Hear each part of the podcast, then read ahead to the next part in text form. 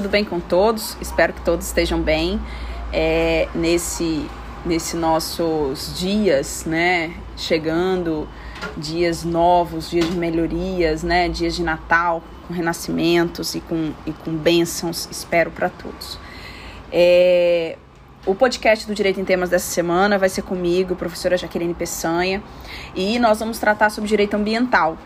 Uh, um direito ambiental que mistura com um pouquinho de direito agrário, mas é um tema bem interessante. Nós vamos falar sobre compensação ambiental de reserva legal. Uh, por que, que mistura um pouco de direito agrário com direito ambiental? Porque aqui nós estamos falando de uma propriedade rural, né? De um imóvel rural. E quando a gente fala de imóvel rural, a gente tem que voltar lá para o Estatuto da Terra, em seu artigo 4 quando conceitua imóvel rural como prédio rústico que tenha destinação aí rural, né? Destinação para fins rurais. Então, a, quando a gente fala, e falando isso resumidamente, quando a gente fala aí de imóvel rural, Hoje nós temos vários tamanhos né, de imóvel rural. Nós temos o imóvel rural de, considerado propriedade familiar, imóvel rural considerado pequena propriedade, média propriedade e grande propriedade. Tudo isso analisado aí pelo viés de módulo fiscal, né, que é uma análise de parcelamento do solo realizado pelos municípios, que vão nos direcionar qual o tamanho da propriedade, qual a dimensão de uma propriedade rural de acordo com o município e com a atividade ali exercida. Então, o módulo fiscal ele não é, ele vai mudar né, de acordo com cada região. Cada município faz um padrão diferente de módulo fiscal. Né? Então, esse módulo fiscal vai sendo alterado aí de local para local. Então, quando a gente fala de, é, de que toda propriedade rural brasileira deve ter a sua reserva legal, essa é uma imposição legislativa, né? É uma imposição legislativa pelo Código Florestal Brasileiro.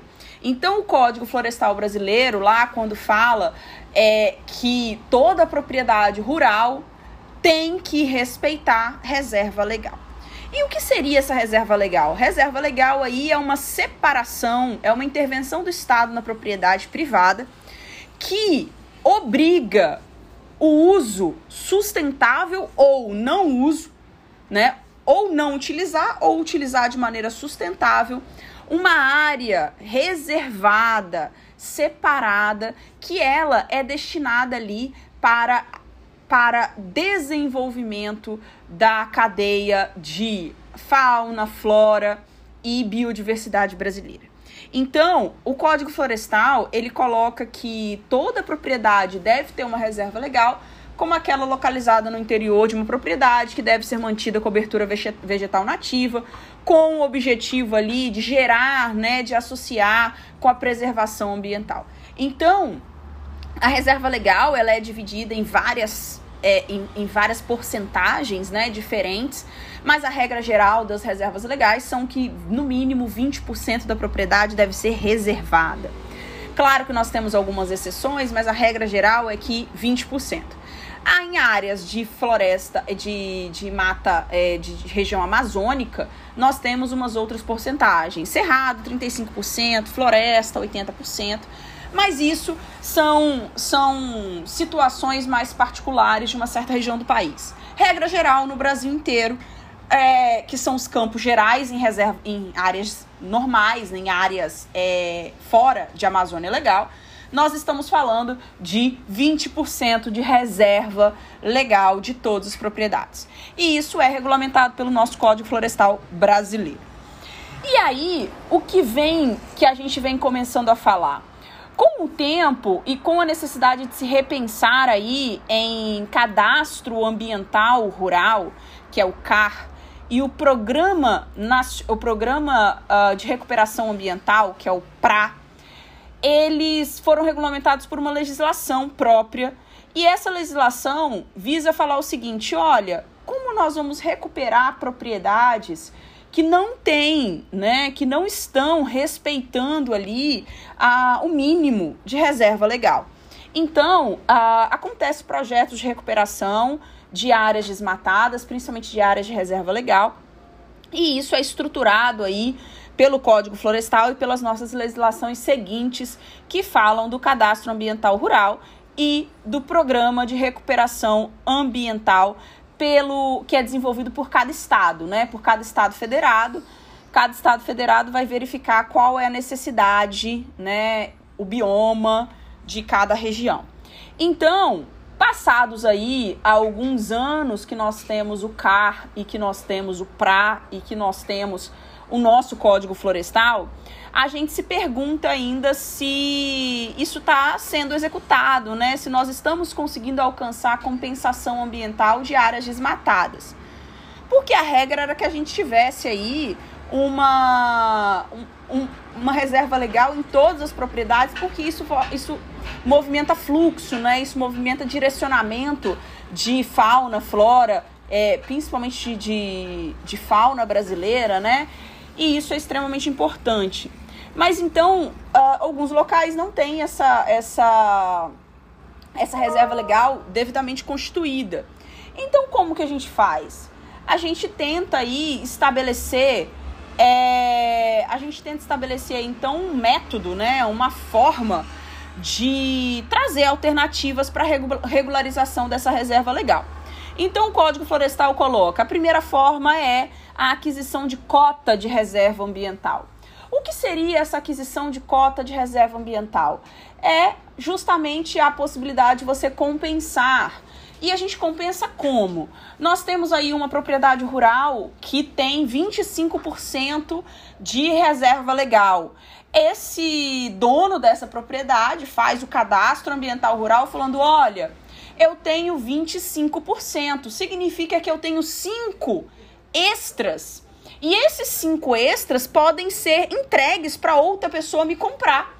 Então eu sou proprietária rural de uma fazenda e nessa fazenda eu faço ali 25% de reserva legal. Eu faço cadastro ambiental rural e dentro desse cadastro ambiental rural as pessoas procuram comprar, desde que seja no mesmo bioma, né? Tem que ser no mesmo bioma.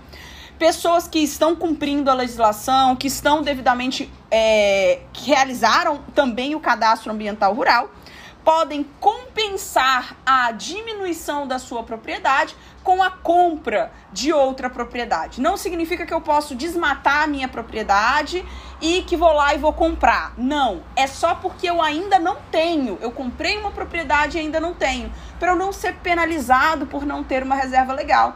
Porque, de acordo com a legislação, a reserva legal é obrigação terreno, é daquele que está na coisa. Você tem a obrigação de saber que aquilo ali é uma área de reserva legal. E se ela não tem, você precisa reflorestar, você precisa reconstruir essa reserva legal. Só que enquanto essa reserva legal está sendo reconstruída, eu posso compensar a minha propriedade, desde que seja com o mesmo bioma, desde que seja nas mesmos, nos mesmos parâmetros. Então, eu posso ali adquirir é, parcialmente essa, esse imóvel, né, esse, esse pedaço de reserva legal por terceiros. Agora, é, é importante a gente falar também que para fazer todo esse processo, os, os, os imóveis rurais precisam estar devidamente cadastrados né, no cadastro ambiental rural. Que apesar de existir há alguns anos, ainda encontra-se um grande óbice na, nos registros públicos quanto à sua total regularização, principalmente porque muitas propriedades não têm um, uma reserva legal devidamente estruturada e o CAR faz a análise de reserva legal e de estruturação dessa reserva legal. Portanto, gente, o CAR ele ainda precisa evoluir, a compensação de reserva legal ainda precisa evoluir mas nós temos aí umas tentativas de compensar né, a nossa identidade biológica e principalmente nós precisamos criar, principalmente para produtores rurais, essa, com, essa consciência ambiental através de através de educação ambiental coletiva, né? De que o cadastro ambiental rural precisa acontecer e de que a reserva legal é extremamente importante, junto com a APP, para a própria manutenção dos ecossistemas locais, para a própria manutenção dos recursos hídricos, para a própria manutenção da propriedade rural. Então o meio ambiente ele ele tá aí para nos mostrar que nós precisamos nos fincar e continuar nos fincando na necessidade de preservação e melhoria da qualidade ambiental. Então, gente, por hoje é isso. Qualquer dúvida, eu me coloco à disposição. É um tema bem interessante, falei aqui rapidamente em 10 minutos, mas para quem tem interesse aí, são, são longos e longas pesquisas de TCC que podem ser feitas, artigos e por aí vai. Tá bom? Um grande abraço a todos, fiquem com Deus e até a próxima.